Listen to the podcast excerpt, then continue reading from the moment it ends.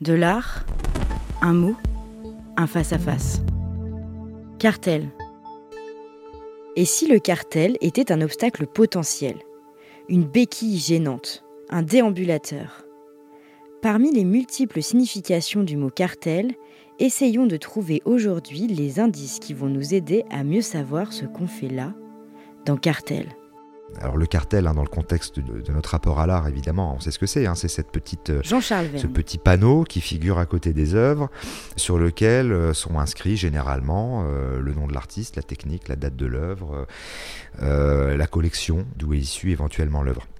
Mais le cartel, euh, c'est aussi, dans les expositions, le texte explicatif, c'est-à-dire euh, ce qu'on met euh, dans une salle pour orienter la lecture du, regardeur lorsqu'il regarde les œuvres. Mais alors, les origines, enfin, les, les différentes significations du mot cartel sont intéressantes. Le cartel, c'est un écrit par lequel on défiait quelqu'un pour un combat singulier. C'est étonnant parce qu'il y, y a, cette idée de, de défi et de combat singulier, c'est-à-dire c'est un corps à corps. On est, pas plusieurs belligérants, c'est une personne qui en défie une autre.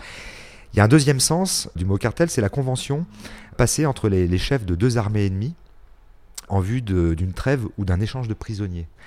Euh, c'est aussi évidemment cette entente euh, d'un groupe industriel en vue de fausser la concurrence hein, et de, fixer les prix du marché. C'est le cartel l'association de malfaiteurs dans le cadre du trafic de drogue. C'est une ancienne unité de mesure de céréales. Et en vieux français, cartel, ça veut dire quart, le quart de quelque chose, 25%.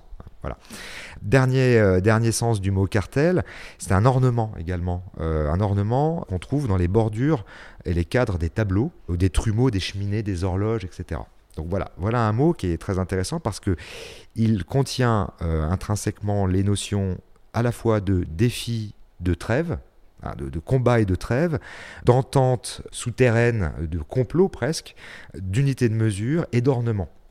Donc effectivement, quand on est dans une exposition et qu'on est face au cartel, euh, on pourrait considérer, euh, pour euh, rester sur cette question de l'ornement, que le petit texte explicatif serait donc un ornement de l'œuvre qu'on est en train de regarder. Un ornement dont les gens ont besoin. Il y a eu, il y a quelques mois, une grande rétrospective Francis Bacon au Centre Pompidou, dont le commissaire s'appelle Didier Ottinger, qui est un, homme pour lequel j'ai énormément d'admiration. C'est lui qui avait organisé il y a quelques années la, formidable euh, rétrospective David Hockney au Centre Pompidou. C'est lui également qui avait fait la, rétrospective Édouard Hopper, la rétrospective Magritte. Enfin, c'est vraiment quelqu'un qui à chaque fois fait des choses assez fantastiques et, de manière terriblement intelligente. Et pour la rétrospective Francis Bacon au Centre Pompidou, qui était donc une, une mise en regard de la peinture de Bacon avec les textes littéraires qui l'ont influencé pendant toute son existence, il avait pris le parti de ne pas mettre de cartel.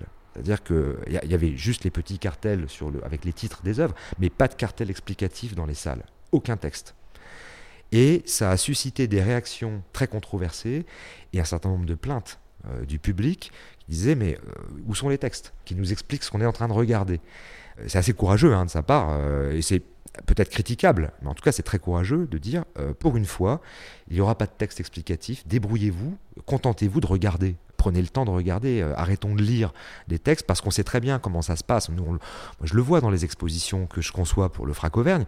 Euh, le réflexe des gens, très souvent, consiste à d'abord lire le texte qui est sur le mur et ensuite à regarder l'œuvre. C'est une espèce d'inversion complètement euh, déviante par rapport à ce que devrait être notre relation à l'art. Le cartel pose problème. C'est-à-dire qu'on éprouve spontanément le besoin de se rassurer par les mots qui ne sont de toute façon qu'une dévaluation de, l'œuvre qu'on va regarder, comme si l'image ne se suffisait pas à elle-même, ou comme si il y avait finalement un trouble face à l'image, alors qu'on voit des images tout le temps, mais un trouble immédiat où d'emblée, je vais demander au langage de se substituer à l'image que je n'ai pas encore vue, comme une espèce de, de garde-corps, de béquille, de, déambulateur, hein, presque. Euh, voilà. Euh, c'est intéressant ce mot cartel parce que finalement, on l'a choisi pour cette émission et euh, il est lui-même porteur de toutes ces significations qui finalement traversent hein, les, différents sujets qu'on choisit.